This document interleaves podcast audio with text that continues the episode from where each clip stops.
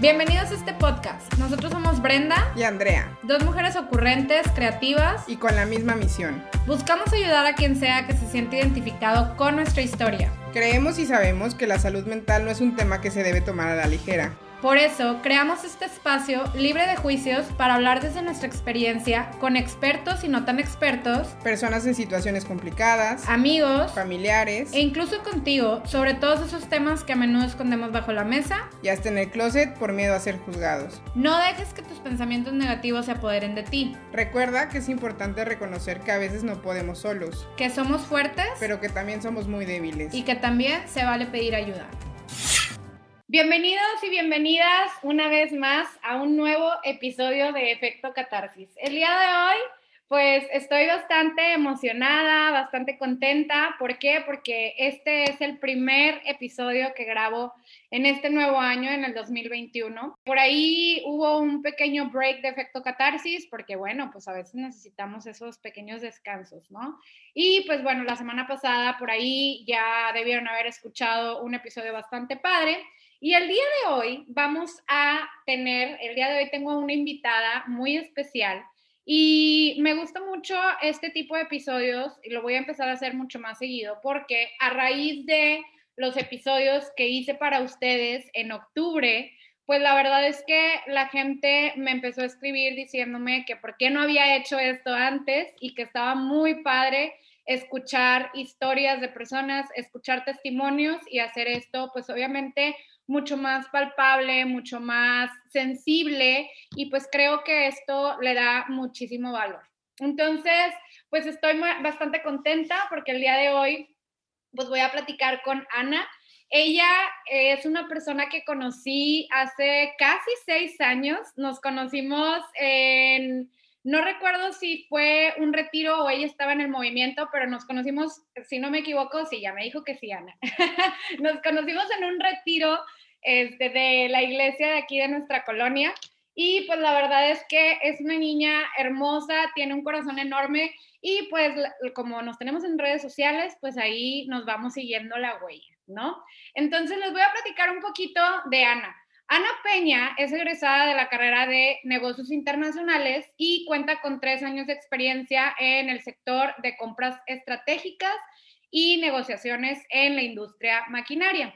Ella es una persona súper apasionada del empoderamiento femenino y eso lo pueden ver en sus redes sociales. Y además cree firmemente en el impacto de los emprendimientos sociales para mejorar esta sociedad. Además, bueno, pues en su tiempo libre lo dedica a crear conciencia en temas de equidad de género y de la importancia de eliminar las brechas de desigualdad que tenemos en esta sociedad.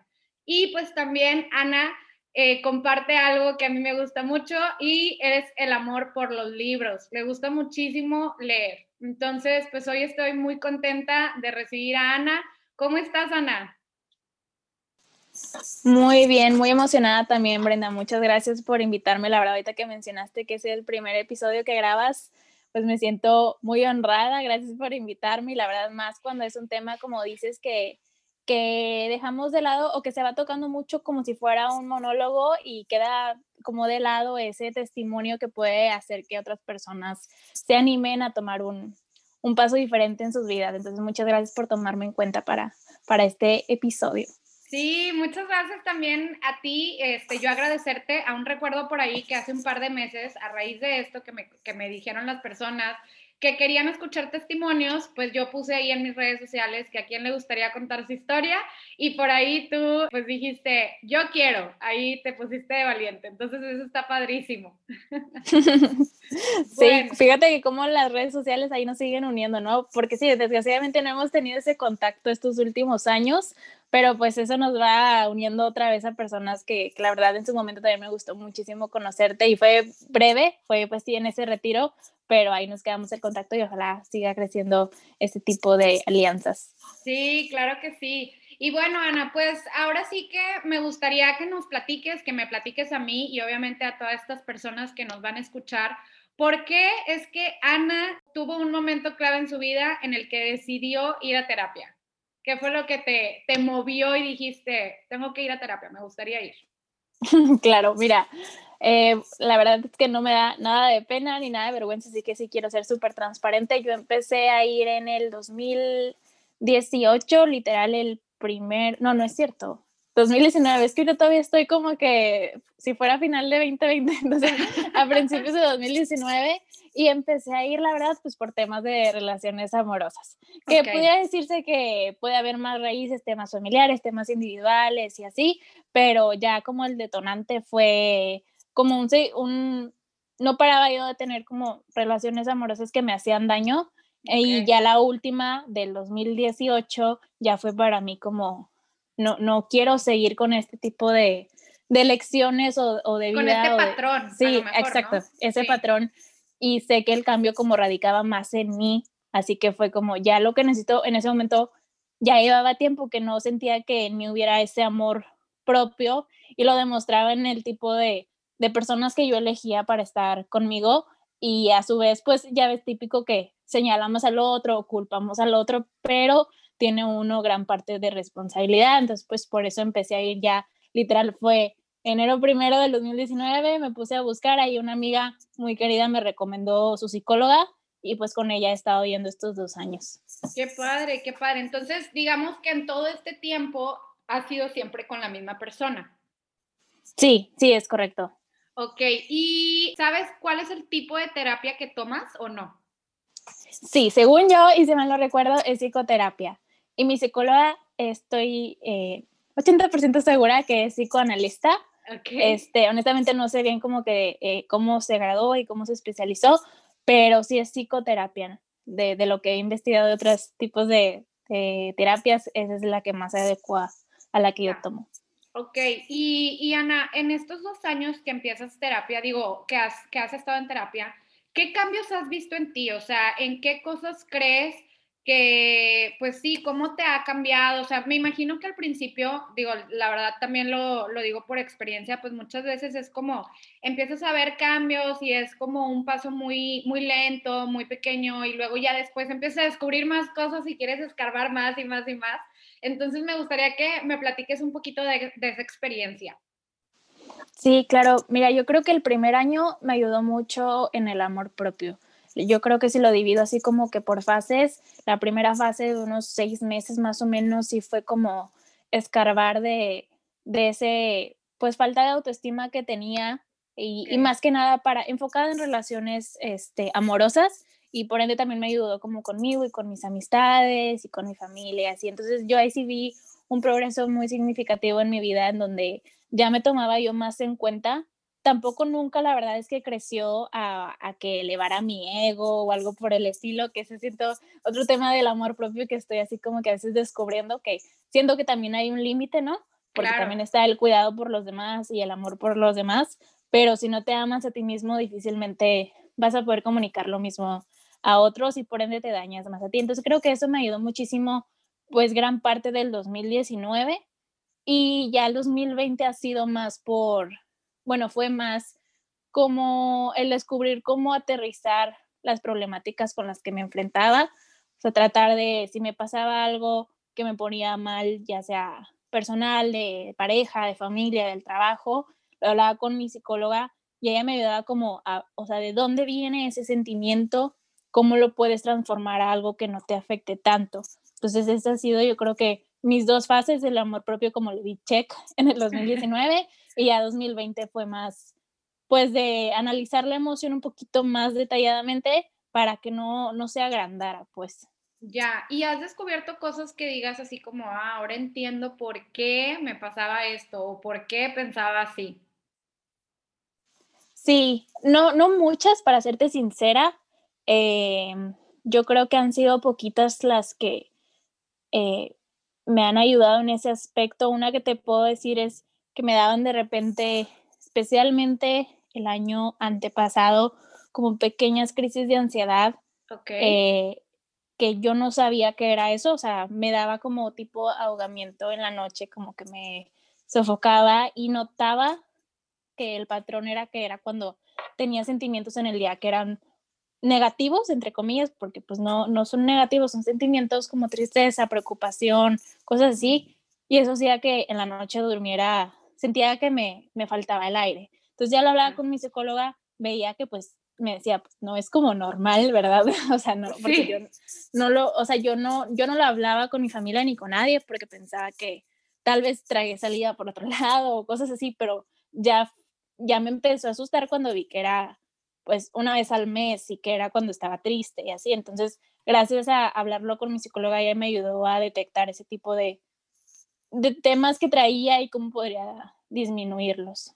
Ya, ya, ya, qué padre. Sí, pues es que ese tema o esa situación de la ansiedad, sí es algo que muchas veces no sabemos qué es, no sabemos nombrarlo, no entendemos qué es lo que nos está pasando y creo que todavía eso nos genera todavía más ansiedad, ¿no? Entonces está súper padre que podamos tener como esas herramientas en donde nos tratamos con un profesional y este profesional nos puede ayudar a encontrar esas respuestas, a darle nombre a eso que nos está sucediendo y sobre todo a poder atenderlo, ¿no? O sea, darle como el seguimiento adecuado para que esto no se agrande, ¿no? O no se, pues sí, no se haga todavía una bola muchísimo más grande, ¿no? Sí, exacto. Y yo creo que lo que me ha ayudado es que mi psicóloga, al menos hasta ahorita, no me ha puesto nunca como una etiqueta de que eres una persona ansiosa o depresiva o lo que sea. No, lo, lo cataloga como has tenido crisis de ansiedad o, o como un momento de ansiedad, pero no eres así. Y eso yo creo que, por ejemplo, y lo puedes ver en redes, como ya nace mucho el que todos crean contenido de ese aspecto y mucha gente se autodiagnostica de que no, ya soy ansiosa. Y antes yo creo que la palabra ansiosa lo, lo usábamos por todo, de que cuando te esperabas por algo que no, no pasaba cuando tú querías, y va más allá de eso, ¿no? O sea, si es un caso que tiene que diagnosticarte un profesional, y en dado caso que sea más grande que pequeños ataques, pues se, se, puede ir resolviendo en conjunto. Pero yo creo que eso me ha gustado mucho porque no me ha puesto nunca una etiqueta y, y lo veo como lo que es. Son momentos que se pueden eh, equilibrar, se pueden autorregular con respiraciones. Ella me ha dicho, trata de ver cómo usa tus cinco sentidos cuando te pase eso, cuando te empieces a preocupar y cosas así, y te vas a relajar. Entonces, es poco a poco y es no tomarlo como ya todo, así soy yo siempre y así voy a ser siempre, sino vas pues dirigiendo cada momento a donde quieres que, que vaya para que tú estés tranquilo, tranquila. Sí, fíjate que esto que, que dices ahorita, digo, me, me, agrada que toques el punto de que tu psicóloga jamás te ha etiquetado. Y fíjate que eso es algo que también yo he aprendido muchísimo con mi psicóloga. El hecho de que muchas veces nosotros mismos, sin querer, nos etiquetamos, o sea, como decir, es que yo soy muy enojona, es que yo soy muy ansiosa, es que yo soy depresiva o yo soy depresivo.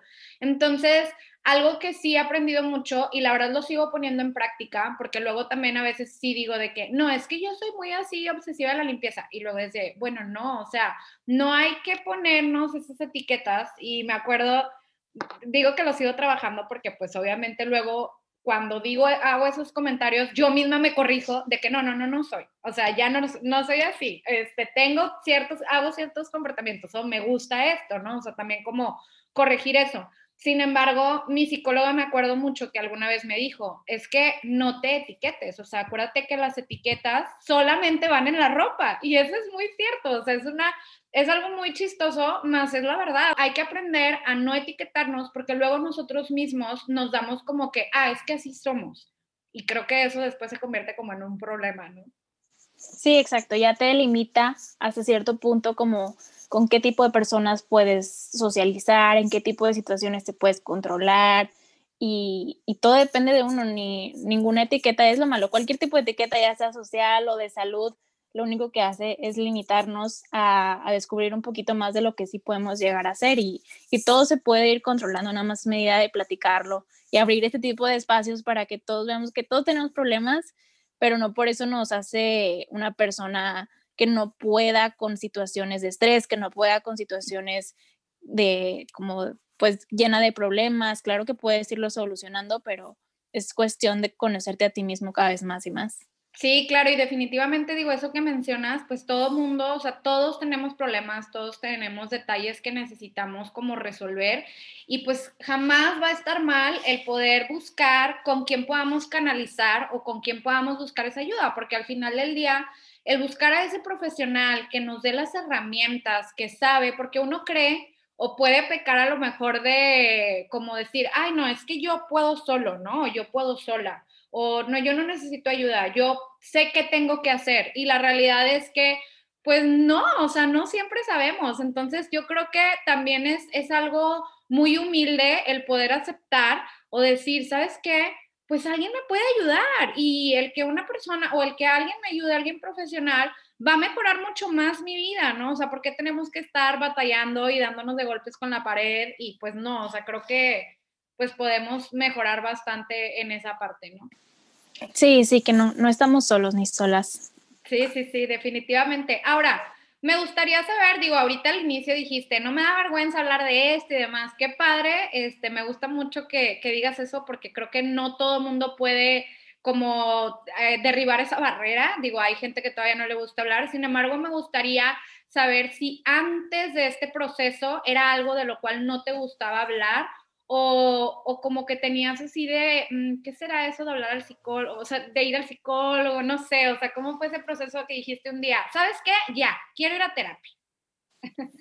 Yo creo que antes de empezar a ir a terapia, honestamente no recuerdo que yo tuviera como un juicio a la, terapia o quienes iban a terapia, pero me era indiferente. O sea, no, no me llamaba tampoco la atención ni había una fascinación por ir a terapia. Era como, pues ahí está ese tipo de trabajo, o sea, bien, pero no, no había ningún juicio ni nada por mi parte. En mi familia tampoco se hablaba, ni nadie de, de así primos, tíos, tías iba, que yo tenga memoria. Entonces era sí, un tema que no se hablaba así como muchos otros y esperando yo que no fuera porque tenía una connotación negativa, simplemente pues nadie había empezado a ir.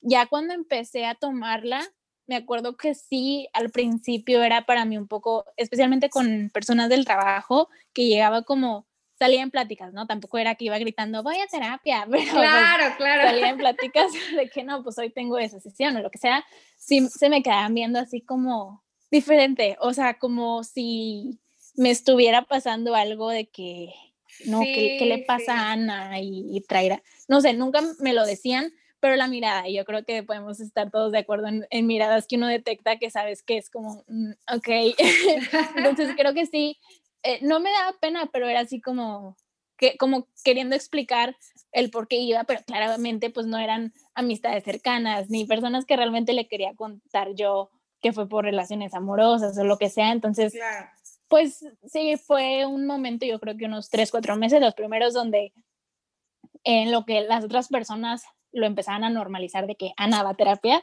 ya dejó después de ser un tema. En mi familia también no lo tomaban mal. Me acuerdo que mi papá me decía, qué bueno que estás invirtiendo en tu salud, la bla es muy importante pero no iba, mi papá no ha ido, entonces como de esas cosas como cuando te dicen, qué bueno que ya no fuma, sí, hay gente ahí el que está fumando, claro, claro. Oye, pero, qué padre, o sea, qué padre que tu papá te haya hecho ese comentario como, qué bueno que estás invirtiendo en tu salud y que no haya sido como, pero es que ¿por qué? O sea, que la verdad qué padre como ese apoyo, ¿no? Sí, sí, sí. Y, y, bueno, eso conmigo, ¿verdad? Sí me llegó a platicar mi mamá que mi papá le decía, oye, todo bien con Anita. Y sí. O tías que se enteraban o que yo misma les decía que sí me preguntaban a mí de directo, pero todo bien y así, porque pues mis papás ya llevan dos, tres años de divorciados. Entonces como que también en familias empezaban a hacer ideas de qué estaba pasando en casa. Y la verdad es que nada que ver, era un proceso como muy mío y que hoy por hoy que no tengo problemas, bueno, problemas los tenemos todos, ¿no? Pero más grandes familiares o, de relaciones amorosas o de amistades, sigo yendo y, y ya siento que es una parte de mí que quiero que se quede el resto de mi vida. A lo mejor no en una dosis semanal, que así es como empecé a ir el primer año y ahorita voy cada dos semanas.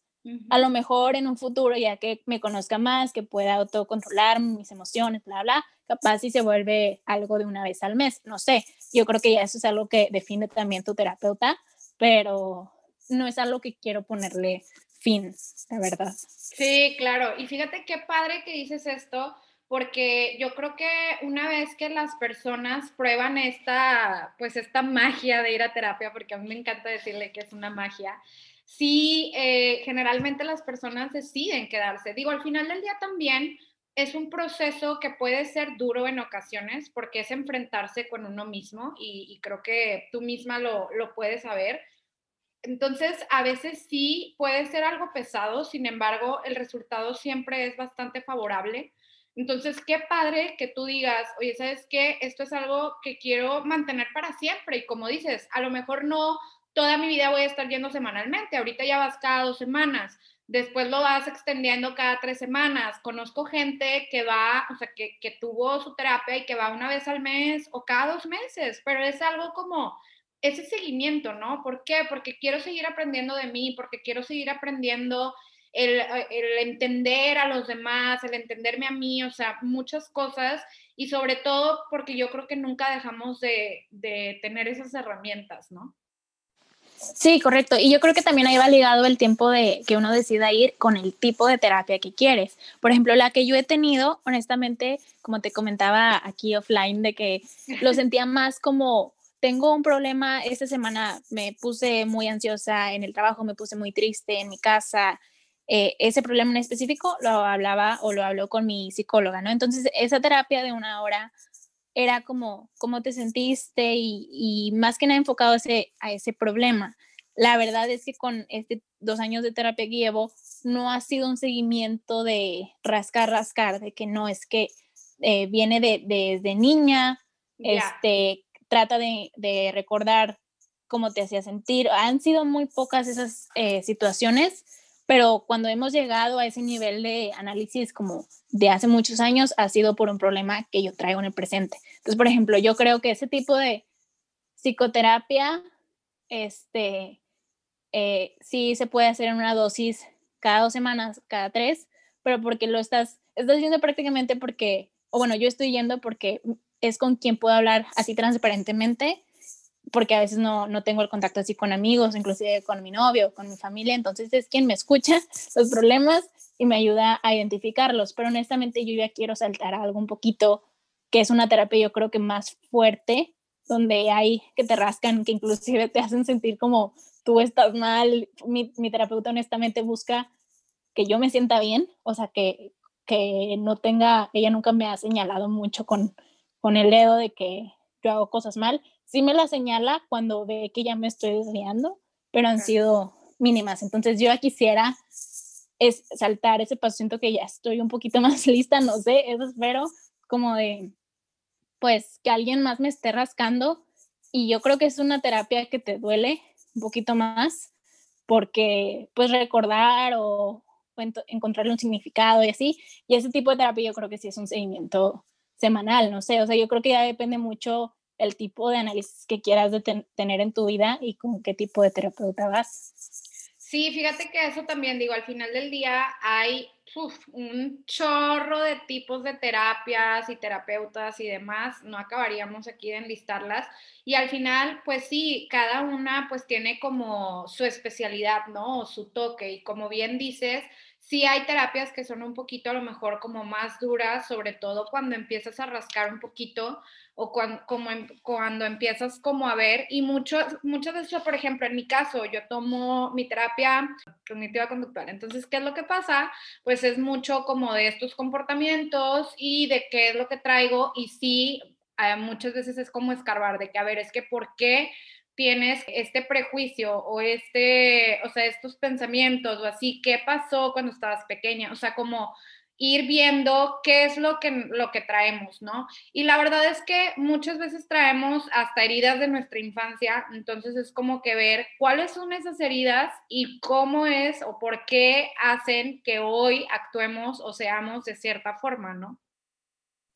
Exacto. Yo creo que tampoco se trata de irte de que hasta el primer año de vida y ver la situación que te hizo triste, porque a veces sí son situaciones que ya ni te acuerdas y que honestamente no te están afectando, como bien dices, en el presente. Lo importante yo creo que es ver, o sea, de quién eres ahorita y cómo esos sentimientos, esas actitudes, comportamientos te afectan contigo, te afectan con los demás y que uno piensa que no se pueden cambiar por lo que comentamos al principio, de que así soy y ya, pues ya, acéptenme como soy. Y no, o sea, tú puedes cambiar, pero es cuestión, es mucha fuerza de voluntad, es mucho trabajo. La verdad es que mantener relaciones sanas es muy pesado y por eso mucha gente prefiere irse por estar solo, estar sola o así soy y que se quede quien se tenga, quien se quiera quedar, ¿no? Y pues yo creo que eso ha ido dirigiéndonos a tener menos empatía, menos afecto entre nosotros y no creo que sea el camino adecuado para nuestra especie, pero para esto mucha más gente se tendría que animar a, a auto, perdón, autoconocerse, no autodiagnosticarse, eso no, pero autoconocerse y saber cómo que estás mal, porque también admitir que estás haciendo cosas que afectan a otros es pesado y cuesta decírtelo y admitírselo también a otros no es fácil y la verdad es que admiro mucho a las personas que tienen el coraje de, de admitir cuando un comportamiento, actitud daño a otros o inclusive a sí mismos y están dispuestos a cambiarlo. Sí, y eso que dices, o sea, como que muchas veces luego las personas se quieren escudar o quieren ir con su bandera de así soy yo. Y la verdad es que, ok, o sea, sí, así eres, según tú. Sin embargo, todo es modificable. O sea, todos los comportamientos se pueden modificar. Entonces, yo creo que eso es lo más valioso y lo más importante. Y, y pues qué padre que la gente tenga como esa pues sí, esa, esa forma de decir, oye, pues sí es cierto, o sea, esto que a lo mejor no me gusta o que de cierta forma siempre hago y termino dañando a las personas a lo mejor que más quiero o a personas que quiero X, este, pues es algo que, que puedo modificar y que lo puedo cambiar y que puede mejorar y que incluso va a hacer que esa persona se sienta mucho mejor, ¿no? Entonces, pues bueno, eso es padrísimo. Sí, sí, sí, completamente. Y bueno, ahora, obviamente, pues ahorita de, lo que hemos platicado, ya me dices un poquito de que cómo lo tomó tu familia, pues la gente a tu alrededor y demás. Además de conocerte, ¿crees que hay como beneficios específicos que puedas como enumerar de que esto ha traído a tu vida? O simplemente decir, pues el conocerme, el amor propio y demás. Yo creo, uno que se me viene a la mente rápido es como el, el boca en boca. O sea, por empezar a ir yo, empezó a ir luego no me acuerdo si fue mi hermano, empezaron a ir mi hermano, mi hermana, mi mamá llegó a ir, eh, mi novio también empezó a ir y luego mi, mi, novio le recomendó este terapeuta a otros amigos. Entonces, así como directo y lo primero que se me viene a la mente es que el tomar la decisión de haber ido yo hizo que la terapia entrara a, a la vida de, mis, de mi familia y de amistades. Entonces, digo, ya fue decisión de cada uno seguir o no. Hasta ahorita la que, permanecido he sido yo, pero pues al menos ahí está la chispita de que es una nueva ventana a su vida y por ende que otras personas ya empiecen a ir y que son de mi círculo social, que me afectan también a mí, eso me ayuda muchísimo porque dices, bueno, ya no soy solo yo trabajando en, mis, ese esfuerzo emocional ya no está como completamente en mí, sino que como mi familia también está yendo, sé que ellos están trabajando en lo suyo, porque todos tenemos inseguridades, miedos y problemas, entonces pues bueno, ahí nos vamos equilibrando, ayudando cada uno su proceso, o sea, diferente, pero a la vez, como convivimos mucho, pues nos ayuda muchísimo en nuestras relaciones también en conjunto. Entonces, ese sí yo creo que es un beneficio cañón. Ojalá que, o sea, del boca en boca mucha más gente se animara y, y sí, el esfuerzo emocional ya no queda solo en una persona. Yo creo que ese, y pues el, sí, el conocerme, el saber que no estoy sola, el saber, la verdad me entusiasmaba mucho cuando tenía una semana pesada, el saber que iba a terapia y decir, bueno, ahí lo voy a soltar todo. La verdad es que no lloraba, o sea, ya llevaba dos años que no lloraba, nunca lloré con mi psicóloga, o sea, era como, me entraba como el nudo en la garganta cuando quería, pero no, o sea, no, no, no podía, me daba pena todavía con ella. Fue hasta hace como tres, cuatro semanas que un tema así me hizo como ya, porque aparte lo retenía mucho en la semana, entonces ya con ella como me liberé pero independientemente como del llanto, el liberar ese tipo de, de plática, de inclusive tirar un poquito de hate, o sea, como que todo, porque sabía que era un espacio seguro con ella, que sí, aunque yo estuviera diciendo algo mal, ella sabía cómo decírmelo y cómo dirigirme o como a un mejor pensamiento, un mejor sentimiento. Entonces, me sentía muy, me siento muy a gusto cuando voy con ella porque ya como que suelto todo y, ayuda que mi fin de semana o el resto de la semana me siento así como nueva y, que puedo volver a empezar.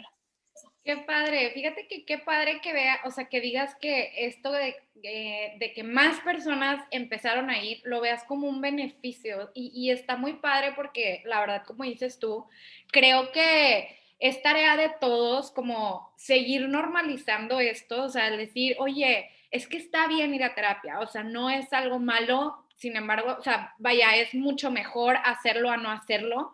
Entonces, qué padre que tú veas como un beneficio y sabes qué, qué, qué beneficio viste, pues el hecho de que yo empecé a ir y luego empecé a ver que más gente a mi alrededor también iba. Entonces, creo que eso está súper padre. Y como bien dices, pues al final también a nosotros nos ayuda a que otras personas también trabajen sus cosas. ¿Por qué? Porque eso genera un círculo mucho más sano, de relaciones más sanas, y creo que eso es valiosísimo y está súper padre. De hecho, también me acordé, ahorita que decías, o sea, muchas veces como esa parte de, ya quiero ir a terapia, o de que sales súper emocionada y así. Me acuerdo que hace poco, un muy amigo, muy, muy amigo mío, muy cercano, decidió por fin ir a terapia. Él solo fue así como que, ¿sabes qué? Creo que es momento de, de, hacerlo, me quiero dar esa oportunidad. Y me da mucha risa y felicidad que me contó ese día que fue, me dice, ya quiero que sea la próxima semana, ya quiero volver a ir. Y yo de que, wow, o sea, qué padre y qué, qué bueno que puedas tú darte cuenta y que la gente no lo vea como algo de que, que es eso ir a terapia, o sea, es algo padrísimo, padrísimo. Sí, yo creo que, digo, honestamente yo no he tenido a alguien que vaya y que diga, oh, no, tengo que ir mañana a terapia. Digo, yo creo que las personas que han ido obligadas o que han sido ah, como, que no les han nacido, o sea, por iniciativa propia, sí van con un desgane, como es ir a veces con el doctor que te checa pues todo tu cuerpo o lo que sea, a veces no, no son cosas como satisfactorias, prefieres estar tomándote un cafecito o durmiendo o ignorando tus problemas con música o yendo a antros cosas así. Ahorita esta pandemia yo creo que nos ha, llevado a que no, no hay para dónde irse, no hay tanto, estás en tu casa, entonces es como, estás tú, tú solo, tus pensamientos y con personas que tienen sus inseguridades, porque no puedes esperar que la otra persona sea perfecta. Entonces, eh, yo esperaría que el año pasado, que si bien fue muy duro para todos nosotros, haya incrementado eh, este tipo de acercamiento a la terapia porque sí se necesita. La verdad es que cuando ya no tienes para dónde correr, que es lo que normalmente uno está haciendo, ya sea con amistades, con alcohol, con lo que quieras, normalmente es una forma de huir a lo que está dentro de ti. Entonces, que ya te estén diciendo, no, pues aquí, ojo a esto, porque si sigues así te va a seguir afectando. Es muy, muy importante. Y entre más personas vamos menos difícil es la vida para todos, porque pues yo puedo hacer algo que le esté afectando a mi hermano, a mi hermana, y si yo no lo estoy como resolviendo, trabajando, les va a seguir afectando a ellos y por eso ellos hacen a lo mejor algo que les afecta a amigos o amigas y así es una cadenita y por eso nos hacemos tanto daño. Pero si todos trabajamos juntos es más fácil pues comunicarnos y realmente trabajar en base al amor que se tiene uno mismo y por ende con los demás. Sí, pues muchas, muchas gracias. Qué padre todo esto que, que compartes, Ana. La verdad es que esta plática me, me, ha gustado muchísimo. Y por último, me gustaría preguntarte, ¿qué consejo le podrías dar a alguien que nunca ha, este, como considerado ir a terapia o que incluso lo están comenzando a pensar? ¿Qué consejo le, le darías?